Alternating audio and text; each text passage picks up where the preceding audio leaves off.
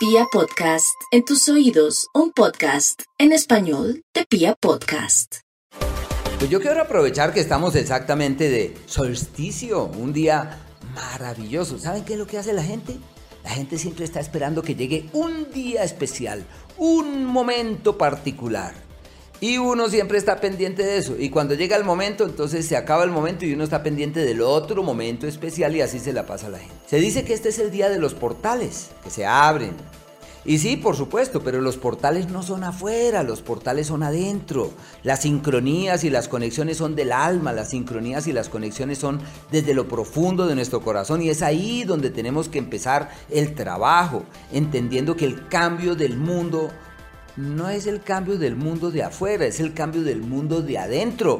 Y si uno realiza cambios en su mundo interior, pues el mundo exterior empieza a transformarse, empieza a fluir de una manera diferente. Así que estamos a la luz del solsticio eh, de invierno para el hemisferio norte, de verano para el sur, pero eh, desde hoy simplemente el sol logra esa, ese descenso hacia lo más recóndito allá al sur, por eso está alumbrando el sur de nuestro planeta y aquí y allá más arriba en el norte están en iniciando el invierno.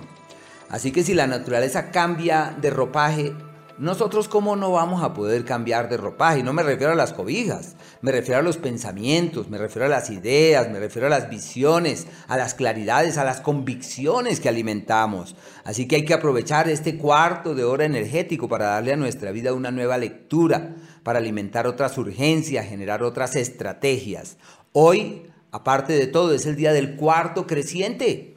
Un día bellísimo. ¿Por qué razón? Porque hoy es el día donde uno puede proponerse en cambiar lo que quiera. Si ustedes dicen soy esclavo del tabaco, del alcohol, del sexo, y no, no, es que esté hablando mal del sexo, sino que si uno se vuelve esclavo de algo y dependiente de algo, ahí ese, ese es un problema. Soy esclavo de la plata, la codicia me comió vivo, la envidia me comió vivo. Desde hoy uno puede proponerse declinar a esos sentimientos, a esas emociones y alimentar otras urgencias y darle a la vida una nueva dinámica.